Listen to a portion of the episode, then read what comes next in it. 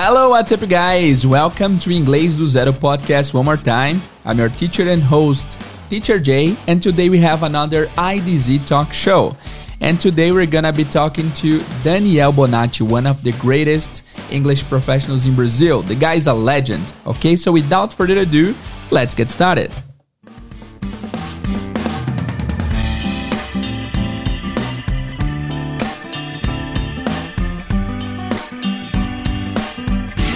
Hello people, Teacher Jay here. Bem-vindos ao Inglês do Zero Podcast, o podcast que vai te ensinar inglês do zero absoluto, em uma ordem cronológica e lógica que faça sentido. Se esse é seu primeiro episódio aqui, sejam muito bem-vindos, tá? Esse podcast aqui é feito para quem quer aprender inglês do zero absoluto e também nós temos algumas entrevistas com pessoas que são muito relevantes no meio do inglês. E hoje nós temos uma dessas entrevistas com um cara que é lenda no aprendizado de inglês aqui do Brasil. Uma honra recebê-lo. A gente vai ter um papo sobre o aprendizado de inglês, sobre como que ele aprendeu inglês e também vai ser um papo bastante bacana. E várias outras coisas interessantes que a gente falou aí nessa conversa. Beleza? É um disclaimer para começar. É, a gente teve uma tava, estávamos conversando eu e o convidado e de repente eu percebi que estávamos ali há uns 3, 4 minutos conversando e deu um problema técnico aqui na minha mesa de som. Qual foi o problema? Eu esqueci de apertar o rec. Eu só notei agora quando eu fui editar. Então, Daniel, peço desculpas já por ter perdido esse comecinho, mas é, não, não afetou muito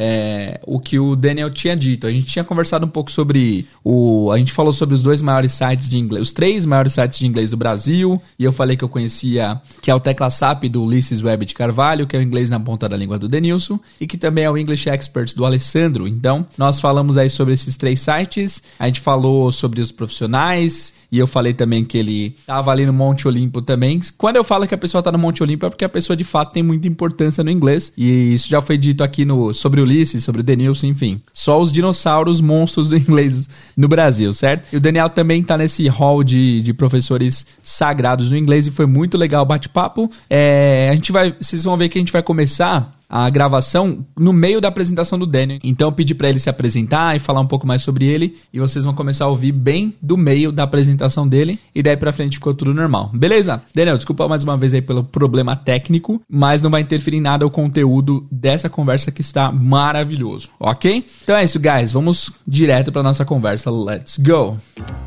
Hoje vamos receber um dos maiores nomes do ensino de inglês no Brasil.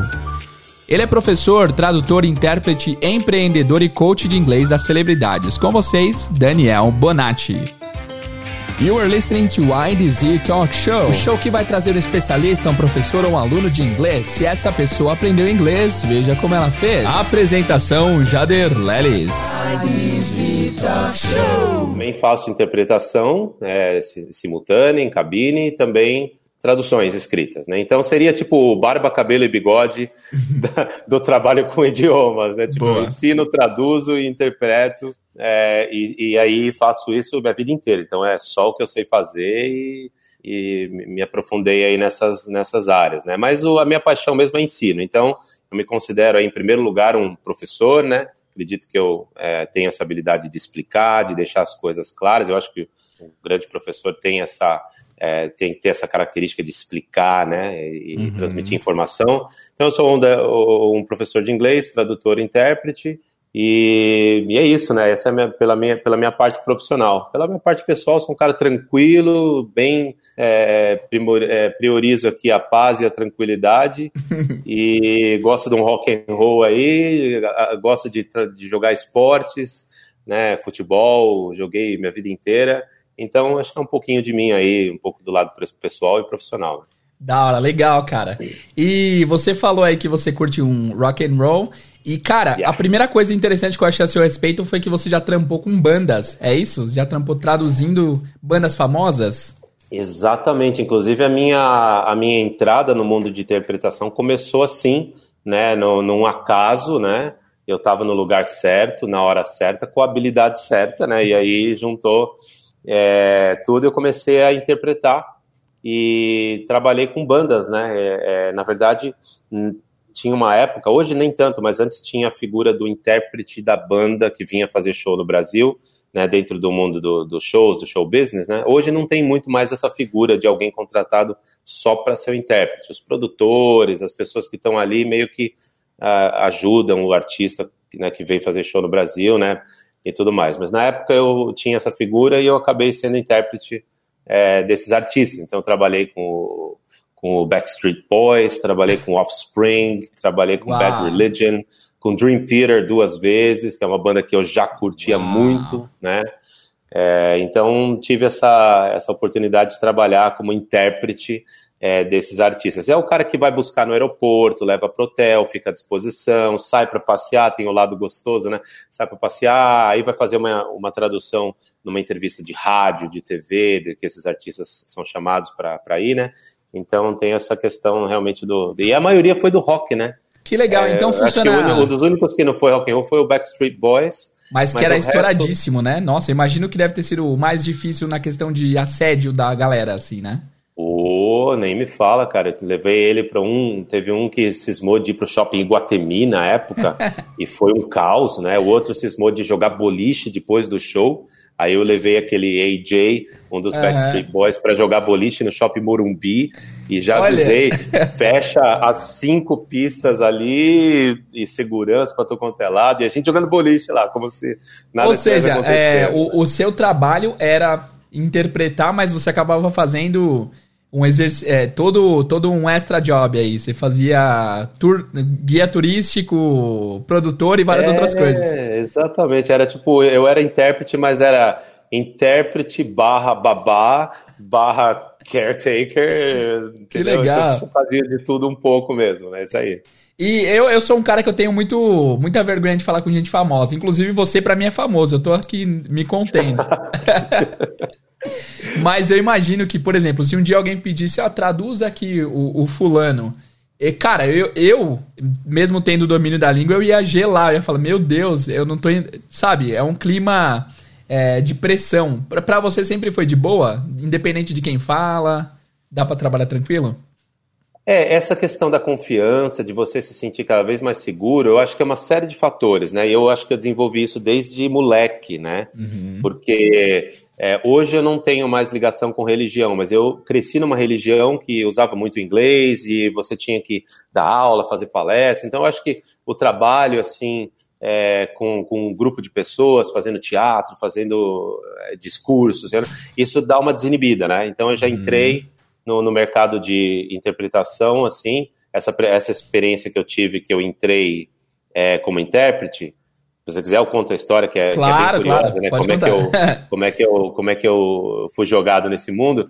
Mas eu acho que quando, quando eu cheguei nesse ponto, eu já estava é, bem desenvolto, eu nunca fui tímido, entendeu? Eu sempre fui assim, eu vou para algum lugar, eu sempre converso, apresento as pessoas, eu nunca fui um cara tímido, né? Então, isso daí também ajudou um pouquinho. Mas eu acho que a confiança para você fazer um trabalho desse tipo que você falou, né? Que você uhum. dá aquela gelada e trava, ela vem muito da preparação.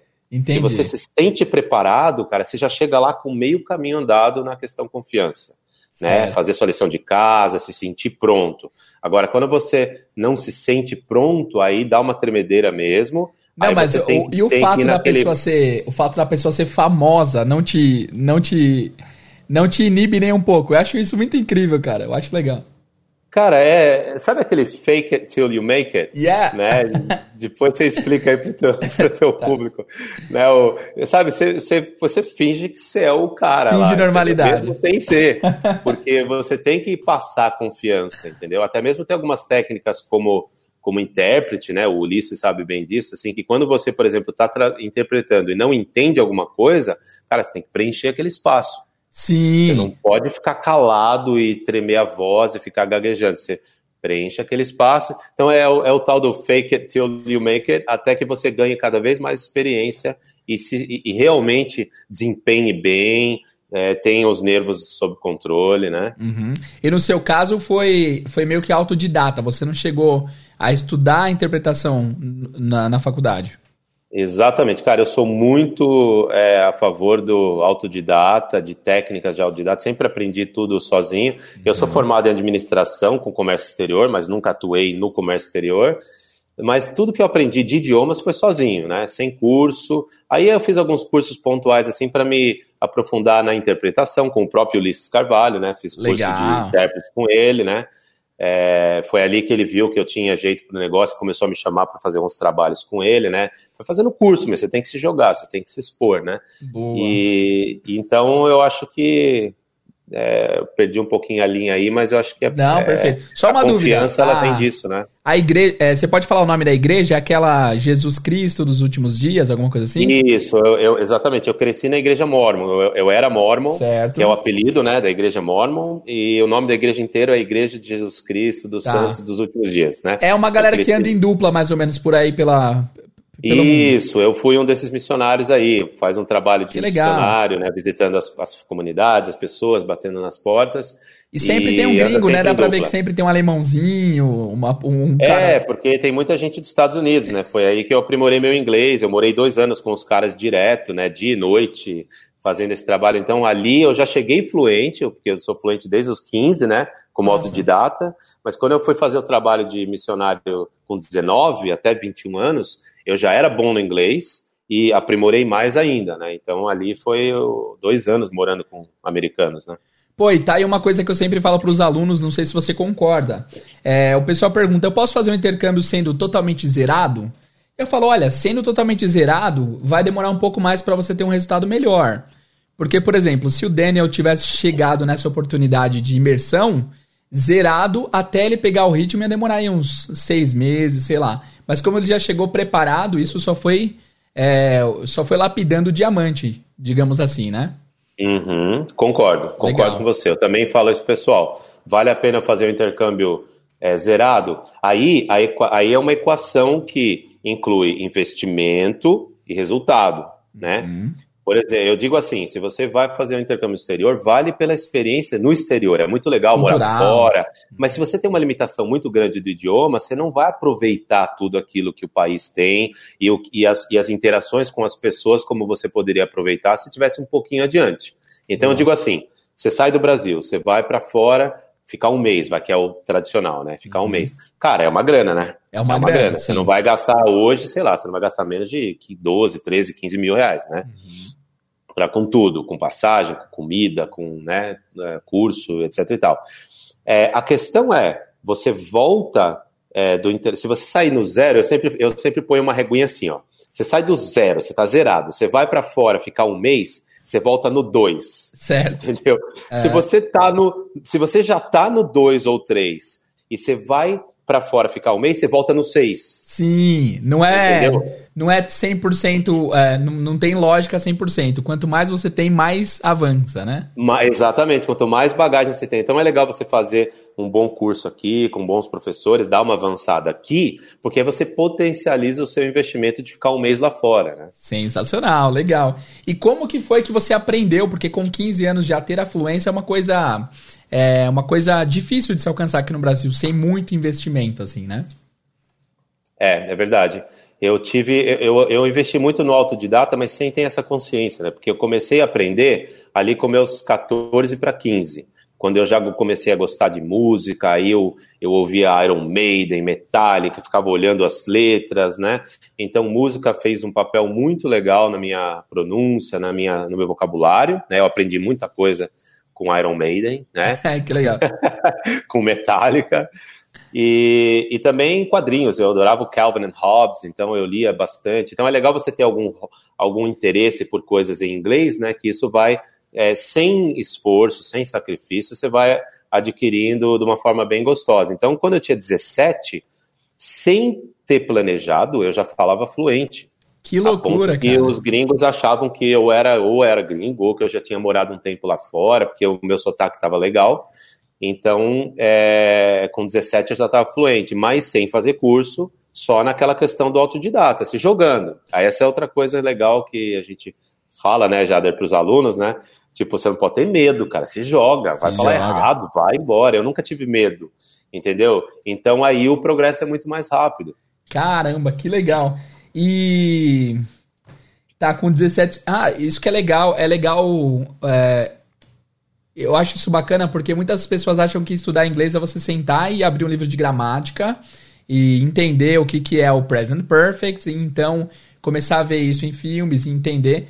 Mas, tipo, é, você analisar ah, o folheto, nem lembro o nome do CD, que nem existe mais, né? O encarte do CD. É, pra, é verdade. Para ver as, o que significam as letras também é um estudo, né? E é muito mais prazeroso do que estudar gramática em si, né? Exatamente. É, é, claro que tudo tem o seu lugar ali. Você pode também estudar o Present Perfect, ir num vídeo, identificar, começar a usar. Tudo depende do método que você usa, né? O legal é uhum. é você aprender e depois produzir com aquilo. Isso. Produzir isso. com aquilo. O pessoal está acostumado a só consumir, consumir, consumir, e aí é muita informação e você não consegue traduzir aquela informação em conversa quando você for encontrar um gringo na tua frente. Então você tem que se jogar, porque uhum. aí você começa a ver que o que você está aprendendo, você já bota ele para fora. Você tem que produzir também, né? Boa. É, e, cara, uma pergunta polêmica. Você acha que existe pessoa que tem facilidade de aprender ou você acha que todos têm a mesma dificuldade e depende do que a pessoa faz? Em outras palavras, é meio mer meritocrática a parada ou é mais inata? É, isso, eu não tenho resposta para isso, eu não faço ideia. Ah, cara, isso daí é totalmente. É, não é inato, não, cara. Não é inato. É, é, é aí, aí eu vou, vou recomendar é, para o pessoal que estiver ouvindo aí ler um livro que chama Mindset. Né? Mindset, né? legal. Que é de uma pesquisadora de Harvard que chama Carol Dweck. E ela popularizou esses conceitos do mindset, que é o mindset fixo e o de crescimento, né? O fixo é aquele que acredita que as pessoas têm talento, facilidade. Uma pessoa olha para outra e fala: Nossa, mas você leva jeito, você tem talento para isso, você toca piano muito bem. É nada, cara. A pessoa só botou mais esforço naquilo, entendeu? Porque, então, se a pessoa faz parecendo fácil, não quer dizer que foi fácil chegar nesse nível, né? Exato, às vezes ela fez isso num processo natural, sei lá, a pessoa que desde menino, hoje está na moda esse esse seriado da Netflix, o Gambito da Rainha, né? ah, né? The sim, Queen's é. Gambit. Tipo assim, a menina, a menina gostava de xadrez, né? Então ela ficava ali, interessada, o tempo livre dela, ela ficava lendo livro e vendo jogadas, e de repente ela vira campeã mundial. Ah, ela leva jeito pra xadrez? Pô, ela tomava Não, né, umas drogas para ficar vendo o tabuleiro no teto. Olha que, que, é, que entrega. Né? Ela, é, ela tinha, ela visualizava o tabuleiro no teto. Então, assim, é uma pessoa que tem um grande interesse por aquilo e naturalmente, sem parecer um sacrifício, ela desenvolve. Para mim, veio assim. Eu, não, eu nunca falei, eu quero aprender inglês porque o inglês é importante para minha carreira. Eu nem tinha essa consciência. Que carreira! Uhum. É, eu, eu simplesmente eu gostava das músicas, queria entender, gostava do Calvin and Hobbes, queria entender. Aí eu vi uns americanos, em vez de fugir, como o pessoal faz, eu ia de encontro. Cê... Eu vi os gringos falando, opa, americanos ali, né? Eu ia lá e ficava sorrindo, né? Os caras contavam uma piada, dava risada, eu sorria junto, sem saber o que, Pô, que, que legal. rindo. Aí, e aí, e a evolução vem, né, cara? Cara, quem faz isso não tem como não aprender, né? Quem, quem busca, quem confronta o inglês, sem dúvidas aprende mais, né? Que legal. Cara, sabe qual que é? Eu acho que o segredo para você falar inglês é você é, se jogar, mesmo sem você é, ter a sensação que você aprendeu, porque você nunca vai ter um fim no seu aprendizado. Você nunca vai falar, ah, eu só vou falar com o gringo quando eu tiver pelo menos no intermediário. Não, se é básico, chega lá no cara e convida ele para um churrasco só com palavras, sem fazer uma frase completa. Entendeu? Hey, you like barbecue? My house barbecue tomorrow. Good? Come. Sabe? É, Genial. se jogar, velho. Se joga. Se joga e vai se comunicar. A beleza da vida está na comunicação. E quando o gringo vê que você tá é, é, se esforçando para se comunicar, ele vai descontrair. É, o segredo é descontrair também, coisa que pouca gente consegue fazer. Sim, você só fica nervoso porque você acha que você tem que ser perfeito, você não pode errar. Todo mindset errado, né? Você pode Sim. errar, deve errar. Você só, e, e se você aprender a descontrair, aí, meu, o jogo fica bonito. Se cara, você for legal. dar risada de você mesmo, descontrair, o cara não entendeu, você fala assim, oh, oh, please, sorry, slowly, uh, wait, uh, I go. Yeah, sabe? Aí você descontrai, cara, você vai ficar duas horas falando com o cara, principalmente se você tomar uma cerveja. Pô, eu tenho um aluno que tem pouquíssimo domínio do inglês, mas que fala tão confiante que ele parece que fala mais que pessoas que têm muito mais repertório. É doido Pronto. isso, né? É, é aí, ó, é, é um exemplo, realmente. Tem pessoas que, cara, com muito menos inglês, se vira muito mais do que muitas pessoas que têm bom inglês, mas que fica travado, querendo acertar, com medo de errar. Né? Boa. E qual foi a transição de você como aluno para você como professor? Transição de aluno para professor. É, com 17 anos, cara, eu já falava fluente e eu não tinha tido um emprego ainda oficial, só uns bicos aqui e ali, eu fui procurar uma escola de inglês para executivos. E eu fui contratado aos 17 anos para dar aula para executivos em multinacionais, tipo Price Waterhouse, sabe? Caramba. Então eu comecei muito novo, né? Muito moleque, com 17. Então essa, essa transição assim, eu nem senti, sabe? Eu não sentia que eu era um aluno, eu sentia que eu era um cara que tinha estava aprendendo inglês e de repente eu fui despretensioso e o pessoal me contratou na primeira escola que eu visitei. Eu falei, Fácil assim. interessante, interessante, né, cara? Ou, ou, ou, o nível de exigência que é muito baixo, ou eu tô bom. Boa, legal. E aí, é, cara, do, das, duas, das duas habilidades aí, dos dois trabalhos, interpretação e ensinar, você tem alguma preferência? Ensinar. ensinar. Ah, sem titubear Ensinar é muito mais gostoso, você vê o. Porque ali você tem uma troca com um outro ser humano, você vê o progresso dele, ele confia em você, sabe? Interpretar é uma coisa muito fria, cara, e realmente dá um frio na barriga, entendeu? Porque é, é muita responsa, você entra numa cabine, se você bobear ali, se você fizer um trabalho ruim, todo mundo olha para trás na cabine, assim, meu, dá um gelo, cara, a hora que a galera começa a olhar para trás, né? Você fala, ixi, aí piora, né? Porque você já tá ali tendo dificuldade para traduzir, né? Ah, então, assim, é. num começo de processo, você tem que ter um pouquinho, trabalhar os seus nervos de aço ali, né?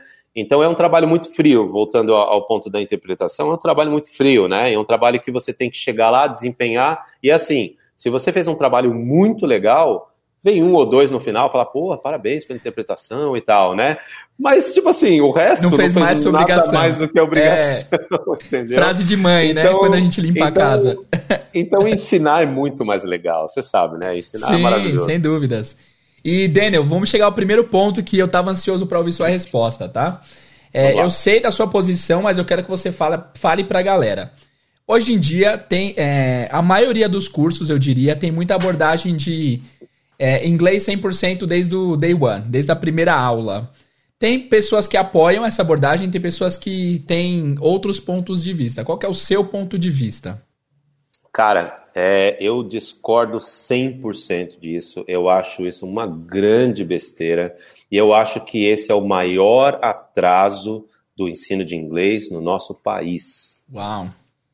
É, a minha posição contra isso é bem definida e bem, bem, bem decidida também, porque ao longo da minha vida inteira, dando aula, eu testei desse, dessa forma, testei da outra, que era a minha intuição, dando a tradução para o aluno, explicando as coisas em português.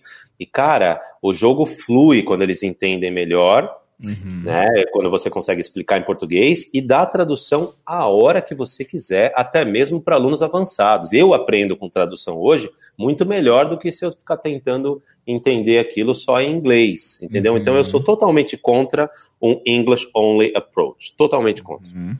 Legal. Eu acho que isso retarda o processo. Dá para aprender? Claro que dá.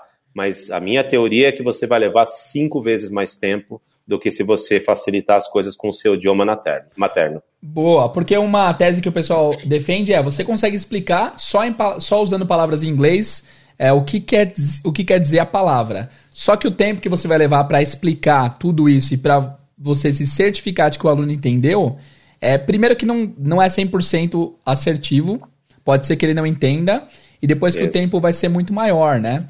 Para você explicar um conceito. Legal. Exatamente. É, os dois pontos que você mencionou são os dois pontos que eu falo nas minhas palestras. Eu já dei, muita, eu já dei muitas palestras em congressos de professores, né?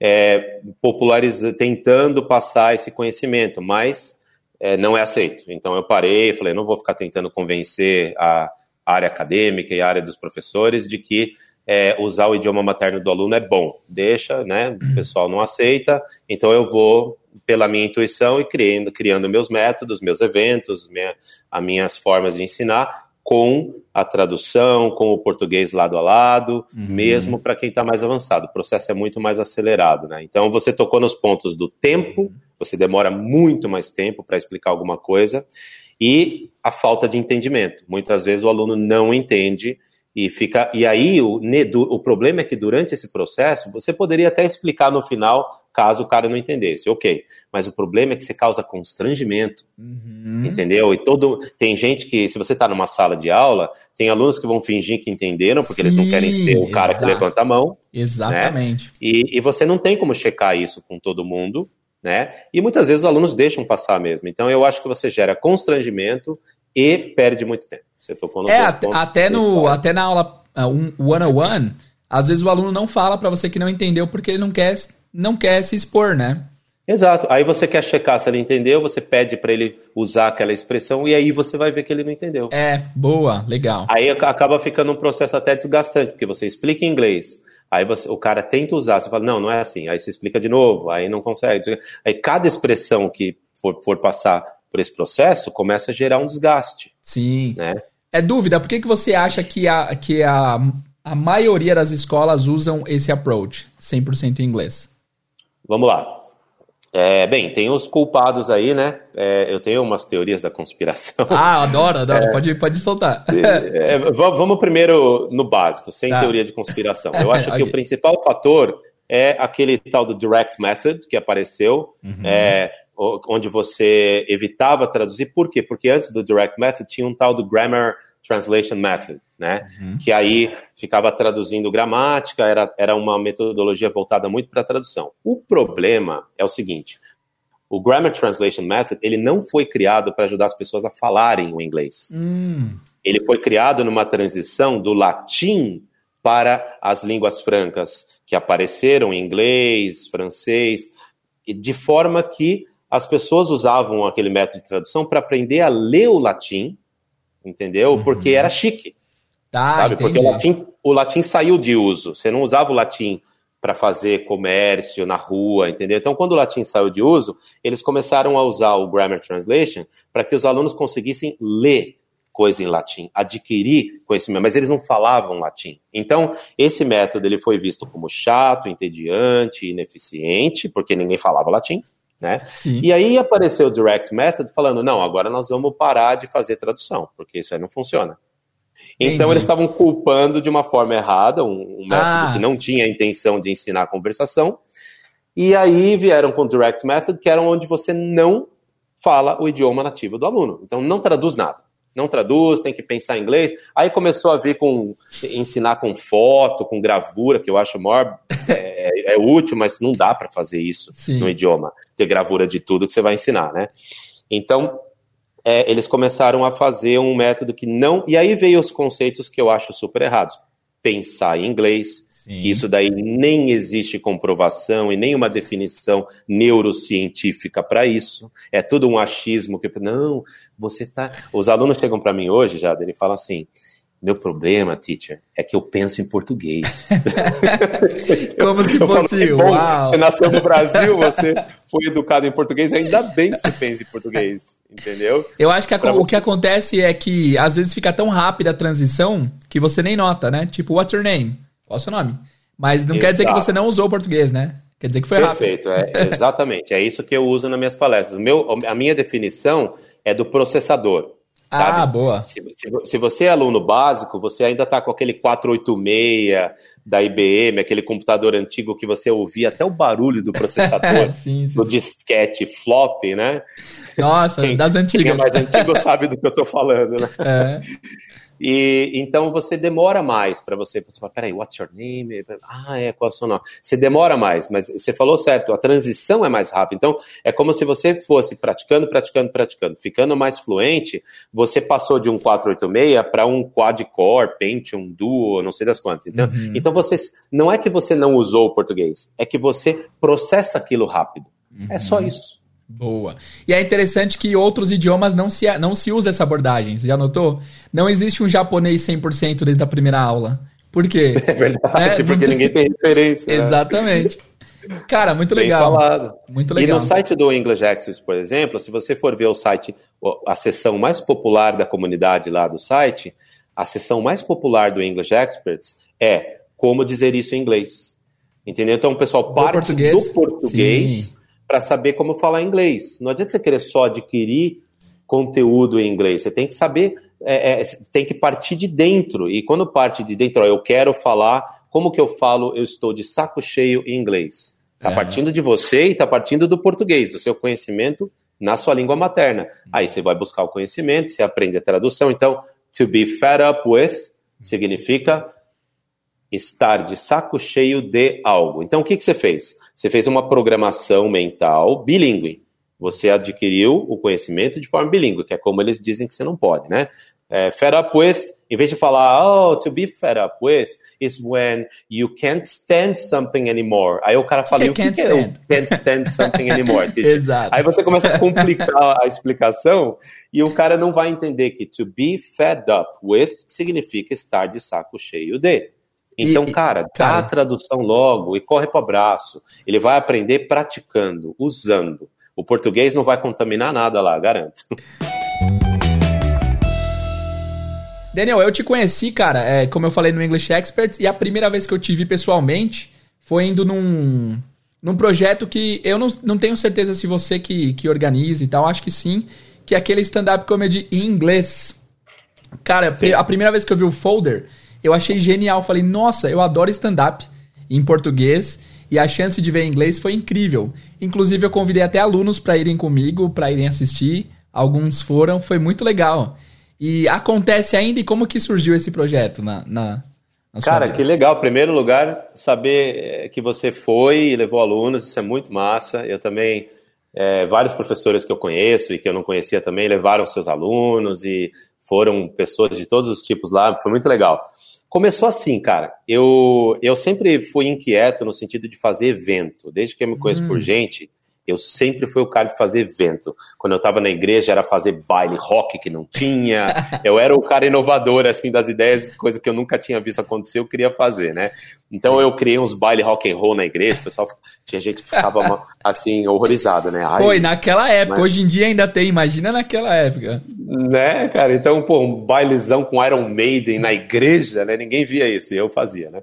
Então eu sempre fazia eventos, né? Legal. Aí eu, eu, eu falei, não, eu quero, eu quero fazer um evento onde as pessoas falem inglês no happy hour. Então eu criei o Happy Hour in English, tá? Hum, okay. E aí eu comecei a fazer happy hour, só que eu queria dar uma ajuda para os alunos, porque eu sei que o pessoal vem tímido, e, as, e, e, e, se você anuncia somente um happy hour em inglês, é, tem muita gente que não sabe falar inglês direito que não vem, porque fica com medo, falar, ah, não, isso daí já é para quem sabe inglês. Sim, né? sim. Eu não vou lá passar vergonha. Né? A pessoa sim, já pensa é, assim. É esse argumento, né? certeza. Né? É. Então, cara, eu comecei a recrutar uns networkers, que eu chamava assim, para poder.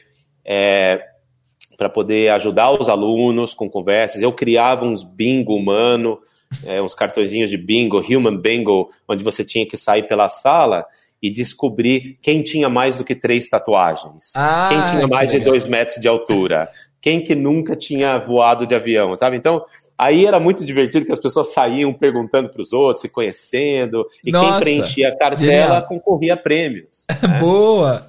Genial, então, cara, muito legal. Eu, eu, sempre tive umas ideias assim muito legais assim para motivar o aluno para falar inglês. Então eu criei o Happy Hour in English, e aí para o primeiro Happy Hour in English que eu organizei, eu falei, cara, eu, eu, eu, preciso de uma atração legal. E eu já conhecia uns comediantes. Então eu chamei o Márcio Balas, que é Nossa, um mestre do improviso. É, sim. Ele é maravilhoso, ele dá cursos de improviso, de palhaço. Ele é uma lenda. Todo mundo conhece, sim. ele teve programa de TV na Band, né? É tudo improviso. Tudo ele improviso. tá no. É... Então eu chamei o Balas para fazer uma brincadeira de improviso em inglês. Eu falei, Balas, dá para você fazer esses jogos que você faz de improviso, de brincadeira com o público em inglês? Ele falou, My English is not very good, but... eu falei, não, vamos lá que dá, seu inglês é bom sim, né? Então, cara, foi maravilhoso o primeiro, né? As Nossa. pessoas riram demais, se divertiram demais, né? Foi lá no Cubo, na cobertura do Cubo, no rooftop, né? E aí eu falei, cara, vamos fazer o segundo. Fiz o segundo, chamei o Balas, e o que que esse cara me faz? No Nossa. segundo happy hour em inglês, ele traz o Murilo Couto com ele. Nossa, que isso! Gigante. Aí eu já era fã dele, né? Mas Nossa, eu não conhecia ele ainda. Que legal. Né? Então, de repente aparece o Murilo Couto assim, toca no meu ombro e fala: Ô, oh, cara, e aí, eu posso fazer uns cinco minutinhos em inglês? Que isso, claro! Putz, claro que pode, cara, meu. Aí o Murilo Couto fez um show em inglês, porque ele estava praticando para uma competição internacional de comédia na eu Finlândia. Eu lembro, sim, legal. É. E quando foi e isso? Eu... Que época, mais ou menos? Esse segundo?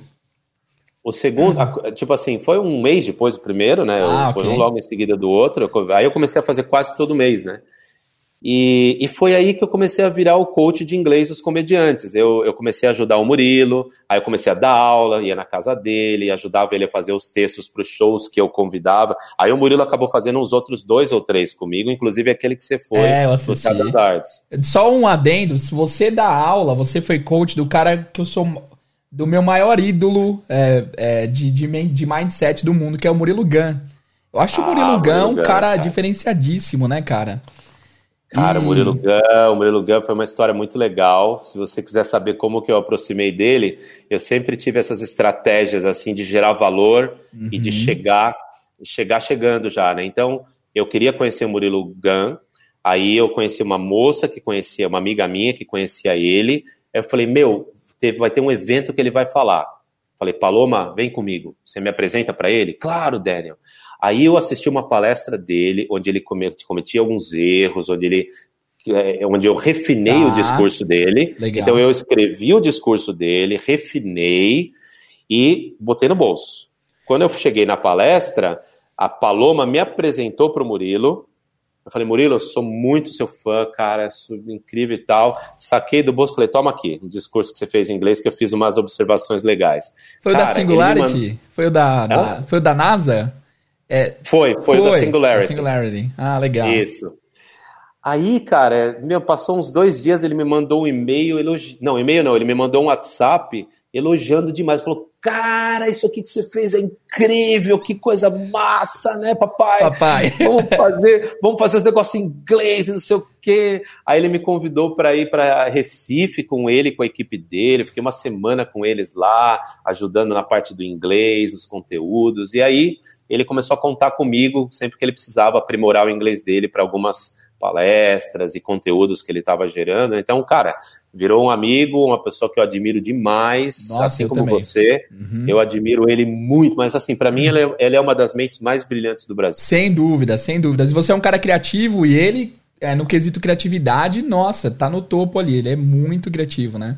Cara, ele Legal. moldou umas ideias que eu tinha, sabe? O Murilo é assim: você tem uma ideia, você quer fazer um projeto, alguma coisa, sabe? Você, você conversa meia hora com ele, ele explode tua cabeça. sabe? Ele, ele, ele, ele, ele redireciona o rumo que você para e fala, cara, eu ia demorar uns cinco anos para chegar nessa conclusão. É, nossa, é um gênio, é um gênio de fato.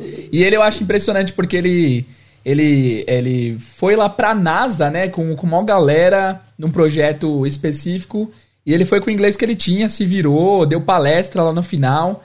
Ou seja, essa coragem falta para muita gente, a coragem de se expor total, né? Exatamente, ele foi sem medo, cara. Você falou, você falou tudo. Só vou repetir aqui para enfatizar, porque ele foi sem medo, ele se jogou, ele, ele foi na brincadeira e, e no duas curiosidades legais sobre o Murilo na, na Singularity, né? Primeiro, no vídeo que ele mandou pro Singularity para ele ser aceito, né? Ah, ele okay. falou lá, é, pô, eu sou Murilo, eu faço isso, faço aquilo e tal. E no final ele falou assim: e o meu maior problema, my biggest problem is that I never can pronounce the word entrepreneur. Entrepreneur. entrepreneur. ele brincou que ele não sabia preencher empreendedor, empreendedorismo, né? É. Pronunciar. E, claro, ele usou o humor, que é a ferramenta dele, ele era comediante, né? Uhum. Então ele usou o humor e, obviamente, os caras aceitaram ele e ele foi. Né? Então, essa é a primeira curiosidade né, que ele falou. Ele já brincou com uma limitação dele, ele transformou um, um, uma limitação, entre aspas, numa coisa, numa vantagem com comédia que chamou atenção, que fez o pessoal rir, né? E a segunda curiosidade é o seguinte, cara, eu acho que o discurso que ele fez de formatura, ele foi escolhido pelos alunos para fazer o discurso de formatura da turma dele. Uhum. Cara, aquele Genial. discurso de formatura que o Murilo Gun fez no final do curso, para mim é um dos melhores discursos da história, porque ele juntou humor com a, a, Emoção, a turma, o que acontecia é. entre a turma, com piadinhas internas, com inspiração, com cara, aquele discurso é maravilhoso, uhum. maravilhoso. Eu amo aquele discurso. Cara, eu também. Que legal, cara. E é, eu, eu, eu achei muito louco. Eu vi um story de vocês dois. Eu, minha, minha cabeça explodiu. Eu pensei, nossa, um é referência do inglês para mim, o outro é referência de vida, tipo, aonde que esses dois se encontraram. E aí eu fui descobrir que você é meio que um coach das celebridades de comédia, principalmente, mas também fora dessa bolha, né? Como é que você conheceu e como é que você virou professor dessa galera? Então, a parte, do, a parte do, da comédia começou justamente com o Murilo. Então, eu, eu já te contei essa história. Eu, eu fui atrás. Eu queria conhecer o Murilo, eu era fã dele por causa da comédia e por causa do, da criatividade, dos conteúdos que ele criava, né? E, e, aí eu fui atrás, cara, fui na cara dura, eu, entendeu? Então eu preparei uma coisa legal que gerou valor para ele, e, e aí ele me procurou e a gente começou a fazer vários projetos em inglês. Entendeu? Inclusive eu fiz um podcast onde ele me apresenta como coach de inglês dele e tal. Uhum. Então é assim, cara, cara dura, se joga, não, não acha que você vai. To... O não você já tem, né, cara? Sim. Então, mano, eu falei. É uma frase acabei... simples essa, mas é uma frase que poucos levam a sério, né? O não você já tem. De Exato, fato, não. Cara, o pessoal sabe disso, vê na internet, acha maravilhoso, coloca lá, mas você tem que praticar isso. É boa. Entendeu?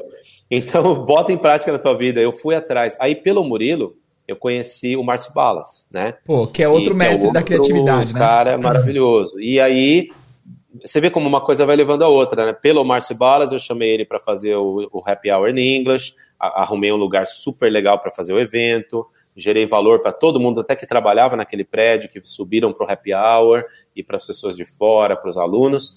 E aí ele acabou trazendo o Murilo Couto, entendeu? Aí depois eu conheci o Maurício Meirelles e virei coach dele também. Aí Outra eu conheci figuraça. o Rabin e virei coach dele também. Aí eu acabei começando a conhecer o pessoal da comédia. E aí que está a transição, eu acabei não comentando da outra vez, né, na, anteriormente, é aí que foi a transição do happy hour pro stand-up. Entendeu? Ah, você já viu ao seu ideia... redor que tinha vários comediantes? Legal. A minha ideia inicial era um happy hour para as pessoas falarem inglês. Aí o pessoal da comédia começou a vir e começou a vir, e aí eu fiz uma transição. Eu falei, tanto que eu até mudei o nome do evento de Happy Hour in English para Stand Up in English. Uhum. Então o meu site hoje está lá, Stand Up in English com BR, né? E, e aí eu migrei realmente de um happy hour para o stand-up. Só que mesmo assim no stand-up, nos shows menores, eu fazia uma interação com o público. Eu distribuía os cartõezinhos, aí eu consegui fazer os comediantes descerem do palco e Nossa. interagir com o público. Eles com o cartãozinho na mão, preenchendo o bingo, e aí o público achava o máximo tirar selfie, conversar com eles em inglês lá na, na plateia, entendeu? Isso colocava os comediantes numa posição de igualdade com, a, com o público, porque todos estão como aprendizes ali, né? Exatamente, você falou tudo. Eles, os comediantes que são consagrados nas suas carreiras, né, Meirelles, Couto, eles falam, cara, quando a gente vai fazer stand-up em inglês, a gente se sente engatinhando de novo, começando, porque a gente tá com medo, cagando de medo antes de entrar no palco, a gente entra no palco, tá com medo do pessoal rir da gente, entendeu? Então, eles se sentem iniciantes, eles falaram isso, eles dão esses depoimentos, né? Léo Lins veio Nossa. fazer stand-up. Aí eu acabei, aí eu trouxe o Rafinha Bastos, Léo Lins, é, todos os maiores comediantes para fazer o show, o show de stand-up em inglês. Né? No que eu fui, eu sou fã de stand-up desde o começo. No que eu fui, olha, olha o time. Tinha o primeiro foi, não sei a ordem, então, acho que o primeiro foi o Murilo Couto, que é para mim é um dos melhores, Fábio Rabin, que para mim é o, é o melhor ali empatado com outros o Rafinha, o Maurício Meirelles, inclusive fazendo webbullying, que foi Isso, demais. Foi comigo. Com você. e ainda teve uma comediante gringa, que foi impressionantemente a que menos é, arrancou risada da galera. E eu acho que pelo inglês dela ser, ser nativo, a galera talvez não tenha entendido muito bem o que ela Exato, falou ali, né? Mas... Exatamente. É, ela, ela veio fazer a rotina de stand-up dela que ela tá acostumada a fazer na gringa, né? Uhum. E, e, ela mandou bem no inglês, ela mandou, per... ela fala perfeito, né? Ela é brasileira, Sim. mas ela cresceu nos Estados Unidos, então uhum. o inglês dela é perfeito. E, e aí, pela limitação do idioma, a maior parte das pessoas não entendia muita coisa que ela estava falando, né? Então é, é natural que que ela que seja menos ali, né? Mas ela a Jade mandou muito bem também. Sim. E nesse show, cara, você acredita que com esse time que você acabou de falar, eu ainda tinha o Léo Lins confirmado, mas teve Nossa, que não pôde outro gigante, um dos melhores também, outro, né? Outro gigante. Então cara, ia ser um, esse é aquele é... tipo de evento que eu tava no evento e eu pensei, meu, é, não é possível que eu paguei só isso. Porque se eu fosse pagar um show individual de cada um desses, eu ia sair falido dali. Exatamente, foi, bem, foi, foi muito legal aquele show, eu amei, cara. Foi, foi o maior show, a gente teve 500 pessoas na plateia. Caramba! E eu olhava pro lado, eu via a tia do inglês, o Ulisses, eu falava, nossa, onde eu estou? Estou no, no Avengers do inglês aqui. muito legal, velho. Daniel, e esse projeto de stand-up tá pausado no momento por causa da Covid? Como que, tá, como que funciona agora? Cara, então, boa pergunta. É, eu estava com muita vontade de voltar com esse projeto, né? Porque esse ano de 2020, né, na verdade, vou até comentar uma coisa legal aqui, né? Que é, é um, relacionado a isso também. É, Para 2020, eu tinha conseguido negociar um dos maiores comediantes do mundo para vir no Brasil fazer show, tá? Uau. Que chama-se Jim Gaffigan. Uau. Então o Rabin foi para fora, fez um show lá nos Estados Unidos com o Rafinha e tudo. E lá ele conheceu o Jim Gaffigan, que é um dos maiores comediantes do mundo. É, o ano passado, de, o ano de 2019, ele foi o terceiro comediante mais bem pago do mundo. Uau, atrás, do, atrás do Seinfeld e do Chris Rock, se não me engano. Nossa! O cara é uma lenda, Sim. né? E aí o Rabin conheceu ele lá e ele falou que vinha fazer uma turnê no, no na América do Sul e me conectei. E aí o Rabin falou: Cara, você tem que conhecer o Daniel Bonatti, então, me passou meu contato e o cara me chama no WhatsApp. Nossa! Né? eu falo: Porra, Jim Gaffigan no meu WhatsApp, vamos lá, né? E aí ele me passou a agência que faz os shows dele e eu negoci consegui negociar que ele viesse para o Brasil nessa turnê fazer um show aqui. E aí, junto com o Rabin e o Meirelles. Né? Olha, baita trio, hein? E tava tudo pronto, show lotado, tudo vendido para o dia 13 de março. E o que, que acontece no dia 11 de março? Nossa. Estoura a pandemia no Brasil. Então, o Jim Gaffigan cancelou a viagem dele nos últimos minutos antes de embarcar para cá. Putz, Foi um timing cara. muito chato aqui para nós, mas é, acredito que vai rolar no futuro aí, né? Então, Boa. esse seria uma puta evolução do stand-up in English, mas né, com é, um show do Jim Gaffigan, né, em inglês, aqui no nosso Brasil, com o Meirelles e o Rabin fazendo shows em inglês também, né? Nossa. Para todo mundo ia ser benéfico, para os comediantes que vão fazer um show com cara, para quem vai assistir que vai ouvir um dos melhores comediantes, então todo mundo ganharia muito aí, né? Exatamente, cara. E eu tava super animado. E quer saber uma curiosidade desse show? O Jim Gaffigan, ele é conhecido no mundo todo por ser o rei da clean comedy. Ah, really? Comédia limpa. Legal. É, ele é, ele é um, um dos três maiores do mundo que fazem comédia limpa, ou seja, para família. Não tem palavrão, não tem conotação sexual. Ele, ele achou o público dele nessa área, né? Então, quando eu, quando eu falei para os caras lá, ó, eu vou colocar aqui o Rabin e o Meirelles, que são dois dos maiores comediantes brasileiros para fazer comédia, para abrir o show do Jim Gaffigan, eles falaram: ok, mas tem que ser clean também. Nossa, então desafio pros caras. que legal. Aí imagina eu falando pro Rabinho e pro Meirelles, ó, vocês não podem falar palavrão, mano. Impossível, velho. Impossível. Aí os caras, beleza, 80% do texto foi por água abaixo, né? Vamos. Aí eu tava ajudando os caras a escolher as piadas clean, né? Reformular algumas e tal. Então, essa parte curiosa desse show é que ia rolar em março, né? Legal. E, e aí, agora sim, respondendo a sua pergunta, né? respondendo a sua pergunta do, do, do se o projeto está pausado ou não, nesse final de ano de 2020 agora, que a pandemia começou a dar uma, uma acalmada e tal, aí o Diogo Portugal e eu estávamos planejando a volta do stand-up Nossa, o, o pioneiro, esse é o pioneiro, né? É um dos primeiros stand-uppers. Diogo Portugal é um dos pioneiros da, do stand-up no Brasil. É um cara que a comédia me presenteou como um grande amigo, né? A gente que legal, cara. Tem uma amizade muito legal hoje, eu, a, a esposa dele, a Ana Lu. Então a gente ia voltar com o stand-up in English agora, né?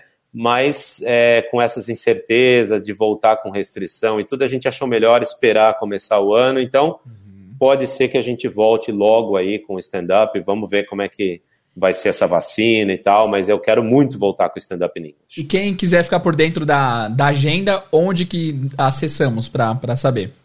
Então vamos lá, o pro Stand Up in English é, é o site Stand Up in English com BR, tá? Uhum. O Instagram, arroba Stand Up in English, tá? Esse é o projeto meu do Stand Up in English, aí vai ficar por dentro de tudo. Legal. É, e o meu, né, arroba Daniel Bonatti também, vai ficar sabendo sobre o, os projetos que eu faço aí do Stand Up in English também. Ah, outra coisa, agora, é, eu, eu, eu vi os, os stories de uma pessoa famosa esses dias e eu te vi lá. Uma pessoa extremamente famosa, fora da bolha do inglês, que é a Sabrina Sato. Ah, né? sim. Você também é coach dela? Sim, a Sabrina Sato eu comecei também a, a ensinar inglês para ela, né? É, também foi por. Ah, não, a Sabrina Sato não foi pelo stand-up, não. A Sabrina Sato foi por causa. Olha, olha só, foi por causa do Ulisses Web. Ah, foi por causa do Ulisses? Que legal. É, indiretamente, porque assim, o Ulisses, ele, ele, ele tinha muito. O Ulisses é um dos maiores intérpretes do Brasil, né? Então, uhum. ele tem muito trabalho. Então, ele começou a fazer alguns trabalhos de interpretação no Legendários, com o Marcos Mion. Ah, really? Que legal entendeu? E é, porque o Marcos Mion estava trazendo umas atrações internacionais para Legendários, né? Uhum. Só que aí o Lee começou a conflitar com a agenda dele de outros trabalhos. Então ele falou, Daniel, você pode fazer o Legendários lá para mim tal data? Eu falei, posso.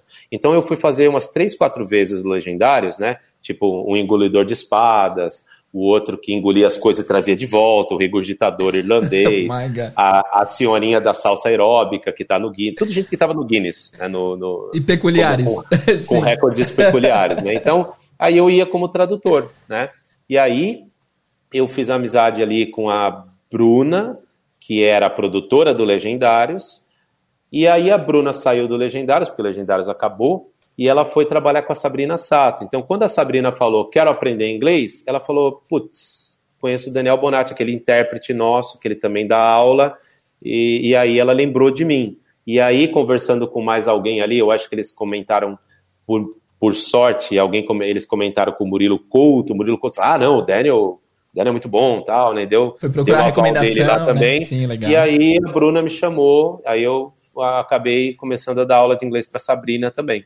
Cara, genial, muito legal. Uh, Daniel, uma dúvida. Você é um cara que trabalha muito tempo na, na área. Você ainda aprende palavras novas? Por que eu pergunto isso? Porque o pessoal acha que vai chegar um dia que já era. Já sei tudo do inglês, agora é só usar. Acontece ainda de aprender palavras novas?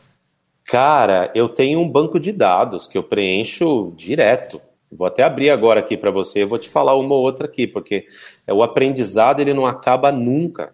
Né? E eu adoro aprender coisa nova. Então, às vezes, eu vejo uma expressão que eu não domino muito num filme ou uma expressão nova para mim, eu vou no meu banco de dados e anoto.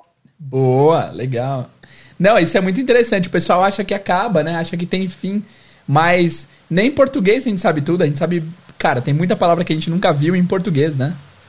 Exatamente, Ixi. cara. É, nunca vai acabar. Eu abri aqui o meu banco de dados aqui, eu tenho aqui um monte de expressões Boa. Daniel, deixa eu só avisar a galera aqui, começou a chover, você tá ouvindo barulhinho de fundo aí? Tá chovendo forte. Bem leve, bem leve. Mas tá, galera, então é não. isso. É uma chuva que tá rolando aqui de fundo, mas não vai atrapalhar o, o, o conteúdo, tá? Então vamos lá, Daniel, pode mandar, please. Então, é, você falou, você perguntou se eu aprendo palavras novas ainda, né? Aprendo, e eu acho que né, você também deve ter esse princípio, como bom professor, cara, a gente sabe que a gente não sabe tudo, então quando um aluno pergunta pra gente como é que eu falo isso em inglês, a gente fala sem a menor cerimônia, não sim, sei. Sim, né? sim. Tem professor que Isso enrolar. Daí parece que é uma coisa que os professores têm dificuldade de falar. Né? É, cara, qual o problema? Não tem problema nenhum.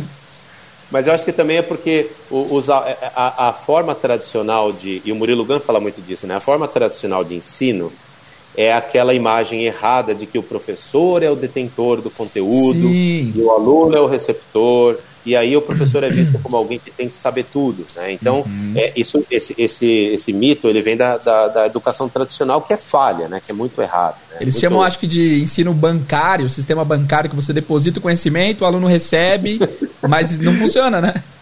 Eu nunca ouvi essa analogia, mas é perfeita. É, realmente. muito legal. É, não, não é assim, né? Então, quando o aluno tem essa impressão de que o professor tem que saber tudo, o aluno também está com o mindset errado de aprendizado. Porque uhum. quando o aluno vê o professor como alguém que tem que saber tudo, geralmente ele está naquela postura assim, me ensine. Sim, a postura do cara que quer emagrecer sem ir para a academia. É, é exato.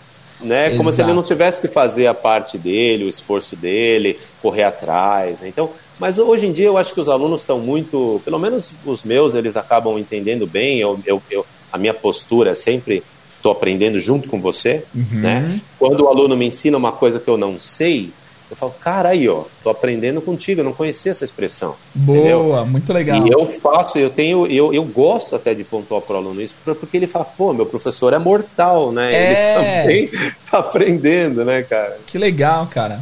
Boa, Daniel, muito, muito legal. Agora, é, pra gente terminar, eu tenho mais duas perguntas aqui, tá? Tem uma Vai. pergunta que eu faço pra todos os convidados e cada, cada um responde uma coisa totalmente diferente. Eu acho legal isso daí. O nome do podcast é Inglês do Zero. Então, eu queria saber, Daniel, hoje, de 2021, se você fosse começar a aprender inglês do zero, o que, que você faria? Tem dois cenários diferentes. Num cenário você tem dinheiro pra investir em, no que quer que você queira, e no outro você não tem. Você tem internet em casa e ponto final. O que, que você faria nesses dois cenários para aprender inglês hoje em dia? Nos dois cenários, você quer as duas respostas? Sim, dois, as duas respostas. As duas possibilidades. Vamos lá, então.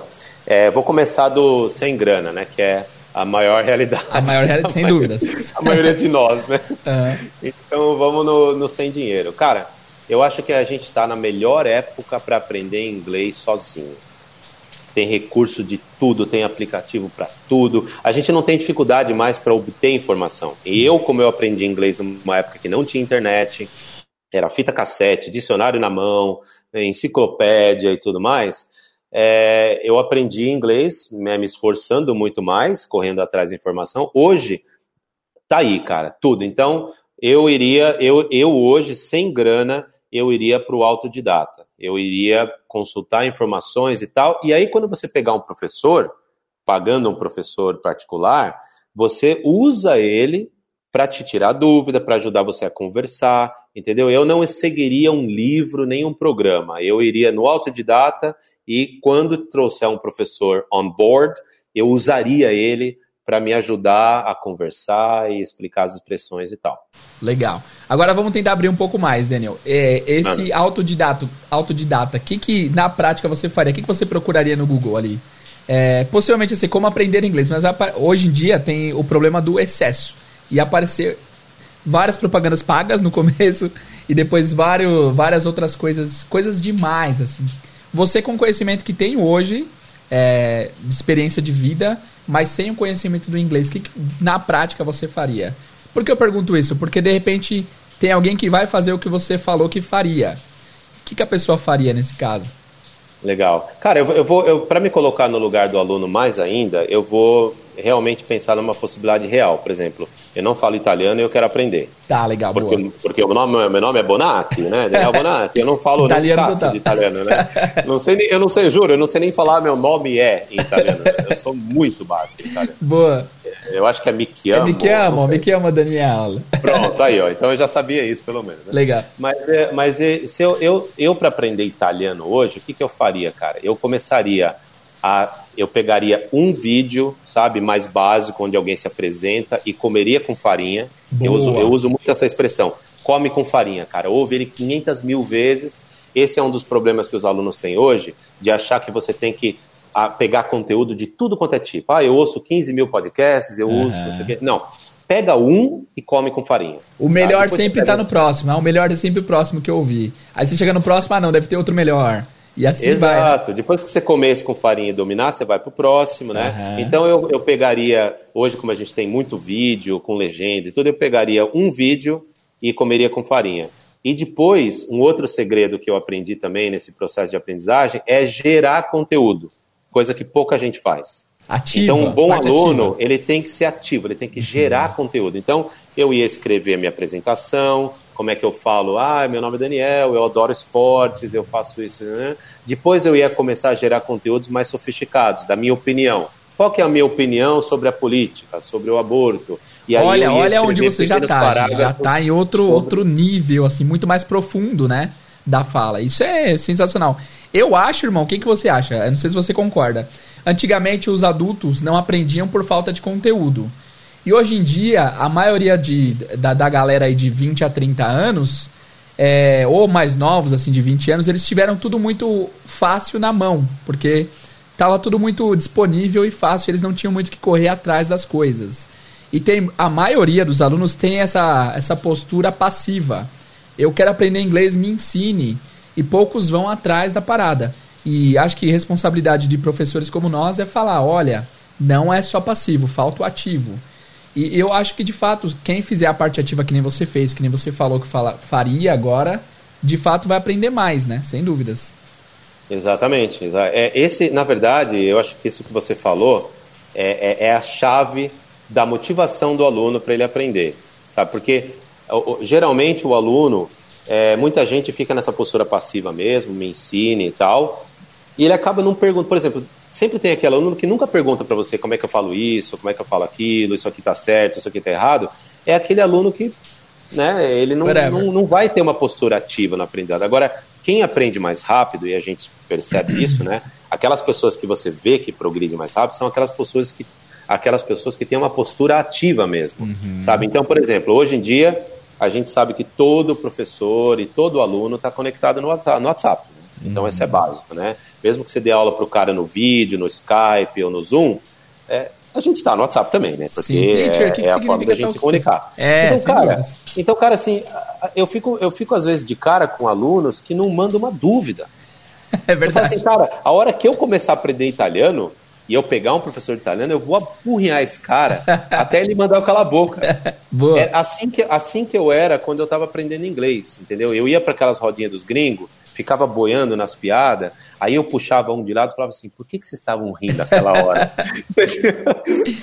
Curiosidade cara... psicopata, é quase, é muito legal Exato, é o cara que está ali interessado, você tem que ter curiosidade. Então, as atitudes de um aluno que vai aprender é curiosidade, uhum. atitude, perguntar, é, consultar as pessoas.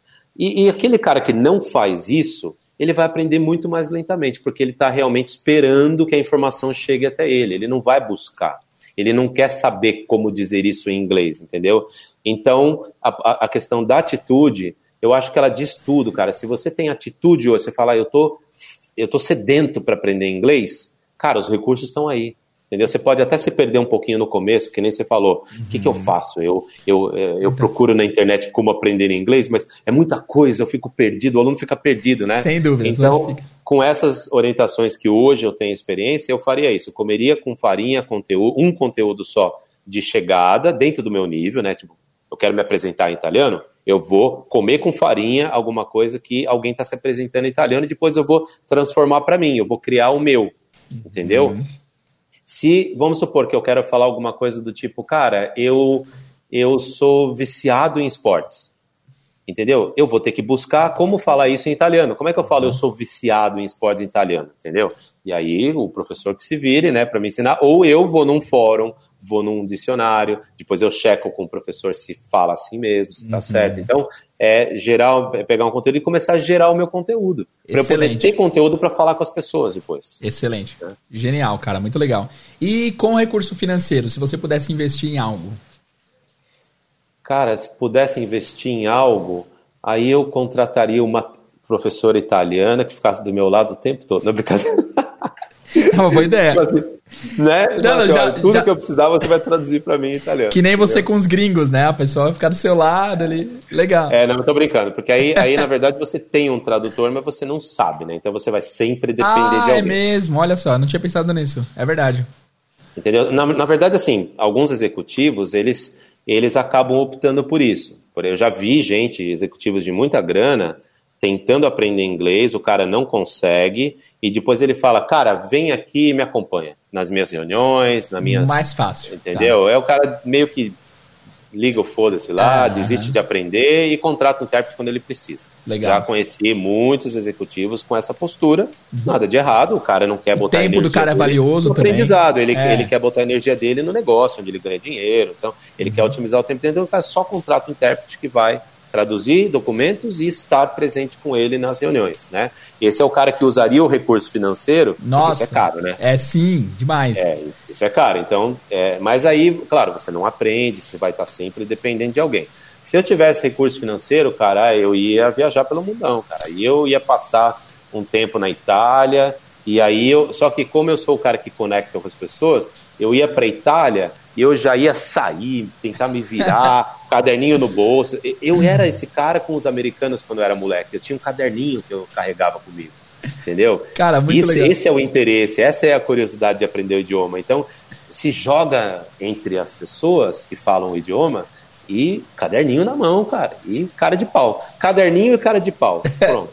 CC, caderninho, cara de pau. Eu acho que as pessoas não fazem isso porque eles acham que, a, que os outros vão se sentir incomodados, invadidos, mas que nada, eles gostam né, dessa interação. É muito legal. Eles gostam quando você descontrai. Ah, isso é, é uma verdade. coisa, Essa é uma coisa que eu sempre chamo a atenção dos meus alunos. Eu falo assim, cara, você, você vai ter uma situação é, formal na empresa, importante, que te deixa nervoso, entendeu? É ótimo. Só cuidado para não ficar muito uptight, para não uhum. ficar muito rígido e com medo de errar e nervoso. Se você descontrair, meu amigo, aí os gringos descontraem, aí eles começam a te ajudar mais, você se sente mais inserido ali, e mesmo com inglês limitado, você faz milagre no negócio. Então, descontração é a chave, cara, para você se dar bem nas situações de, de nervosismo. Né? Excelente. Você tem um projeto também de imersão, que eu acho outro projeto incrível, que você é, pelo que eu sei de fora, você vai para um sítio com uma galera, fica o fim de semana lá, 100% inglês, é isso? Exato, bem, eu não sou adepto do 100% inglês, então não ah, é assim. Ah, verdade, tá. tá, tá, tá. é, okay, sou, é aí que tá a, a, é, o, a surpresa do pessoal, né? Que quando vai para minha imersão não é 100% inglês, porque com a tradução fica tudo muito mais eficiente e todo mundo mais calmo e tranquilo, né? Tá, e o legal. processo flui melhor. Então, mas é isso mesmo, a dinâmica que você descreveu tá certa. Eu levo o pessoal para um hotel é, afastado da cidade, super legal, e a gente fica lá. Eu tinha programas de dois dias e quatro dias, né? Boa. Intensivão ali de imersão no inglês, né? Onde o pessoal dorme no hotel e eu, eu, eu chamo professores é, nativos e brasileiros, só professores muito bons, né? E aí é, o aprendizado é muito gostoso. A gente também faz uns karaokês à noite, a gente se diverte muito no processo, né? E é conexão, então, é o que você falou de conexão. Tem que conectar, né, cara? Tem que conectar. Não o celular, conectar com pessoas. Isso. É, porque o processo 100% em inglês, ele favorece quem já sabe bastante inglês, ah, entendeu? Okay. O cara fica à vontade ali. Agora, quem está mais no início, a pessoa fica super inibida, ela fica super travada, entendeu? Então, com a ajuda do português, eles conseguem se soltar mais, e aí, na hora de ir para a interação, eles usam tudo aquilo que eles aprenderam, e treino é treino, jogo é jogo, né? Então, o pessoal vai lá e, e desempenha bem. Então, essa é a imersão Live English, né, que eu tenho, e que tá parado, obviamente, por enquanto, né? Vamos ver. Live English, legal, legal. É. Então, Daniel, para o pessoal te acompanhar, então, no Instagram, Daniel Bonatti. Isso, Instagram, arroba Daniel Bonatti, né, com dois T's e I. Certo. E, e é isso, né? Eu acho que o Instagram é o principal hoje aí, né? Eu ainda tô, eu ainda tô desenhando o meu site danielbonatti.com e .com.br, tá? Tem o domínio, mas tô preparando aí os sites, né? Boa. Cara, uma curiosidade também, eu vi uma série completa sua de que você fez para um canal de RH. Você lembra disso? O canal RH, cara, exatamente. Eles me contrataram para fazer uma série de inglês corporativo, né? Então eu escrevi uns 100 roteirinhos e a gente ensinou um monte de coisa lá. Pena que não, naquela época eles não tinham ainda o traquejo do YouTube, de colocar isso direitinho lá, né? Então tá, tem pouca coisa e o que tem lá tá muito mal colocado aí de, de, de texto, de thumbnail e tudo, né? Mas foi legal, cara. Foi a, a, minha entrada no mundo de gerar conteúdo, né? Ah, eu vi bastante vídeo, cara. No YouTube mesmo, eu acho. Eu, eu é, na época que eu tava querendo aprimorar o inglês para negócios, o Business English, eu assisti vários, cara. Muito legal. Outro projeto muito bacana. Pô, bom saber, cara. É um projeto que eu nem lembrava, fica meio adormecido, mas é bom saber que ele beneficiou aí Sem alguém, dúvidas. né, cara? Now, Daniel, to finish off, can you tell me a quote that you like in English? Wow, you caught me off guard now. That's a hard one. yeah, a quote that I like in English. Um, uh, people don't care how much you know until they know how much you care. Whoa, wow. Can you repeat, please? Yeah. People don't care how much you know until they know how much you care. Nossa, então as pessoas não se importam com quanto que você sabe, até que eles saibam quanto você se importa. Perfeito. Genial. Eu acho, que, né, eu acho que isso mostra um pouquinho da conexão de conhecimento que, que você pode acumular hoje e conexão com as pessoas, né? Genial. Eu acho que o conhecimento ele é transmitido quando há conexão emocional, Perfeito. né? Então, quando você transforma o processo no processo humano, você se importa, você descontrai, diverte, aí a transmissão de conhecimento, o aprendizado, tudo fica mais gostoso. Né? Daniel, muito obrigado, cara. Participação incrível, muito legal tê-lo aqui e espero que você volte um dia que tem muito mais histórias aí para contar, né? Valeu, Jade. Foi um prazer, foi muito divertida a conversa, muito legal. Parabéns pelo podcast. Obrigado, Desde do zero, puta tema legal que realmente é, tenho certeza que contribui com muita gente que está nesse, né, nessa, nesse dilema de começar a aprender, né? Para onde que eu vou, o que que eu faço. Eu acho que as conversas que você tem tido aqui com o Ulisses, com o Denilson, comigo, é, com certeza algumas coisinhas vai agregando Sem de forma dúvidas. diferente para pessoas que estão em estágios diferentes. Mas só foi muito legal o papo, as suas perguntas foram muito massa e foi bem divertido. Gostei. Obrigado por me convidar. Valeu, man. Muito obrigado. Então é isso, guys. Foi esse o bate-papo com o Daniel. Foi muito legal. Daniel, obrigado de novo pela participação, cara. Foi sensacional. Espero que você volte aqui mais vezes, porque, cara, tem bastante história aí que não foi contada ainda, então foi bem bacana. Valeu, man. Guys, eu queria dar uns avisos para vocês antes da gente terminar. Não se esqueçam que a gente tem agora um grupo no Telegram, onde tem dicas diárias. Pois é, todos os dias temos dicas lá para vocês de inglês. Então entra lá, é só vocês acessarem t.me barra inglês do zero podcast. t de tatu.me barra inglês do zero podcast vocês vão entrar no grupo do Inglês do Zero Podcast. Lá vocês vão ter dicas diárias e acesso a mim para tirar dúvidas e tal. Então entrem lá para vocês ficarem por dentro de tudo, beleza? Não se esqueçam também de seguir a gente no Instagram, Inglês do Zero Podcast, porque por lá temos lives semanais, temos várias dicas e vai ser bem bacana, fechou? Então é isso, pessoal. Muito obrigado por ouvir o podcast até aqui. E pra gente saber que você chegou até esse finalzinho, até esse momento do podcast, coloca lá no Instagram, na thumbnail desse episódio, a hashtag Descontrai. É uma boa hashtag porque o Daniel deu essa dica aí que tem que descontrair aí, né? Se você não descontrai, não flui. Não, então vamos fazer hashtag quebra-gelo. Quebra-gelo, fechou? Quebra-gelo é uma coisa muito importante para você conseguir se comunicar sem aquela tensão. Então, se você ouviu até esse momento, hashtag quebra-gelo na thumbnail desse episódio no Instagram. Beleza? Valeu, guys. Muito obrigado. Vejo vocês no próximo episódio. See you guys and bye bye.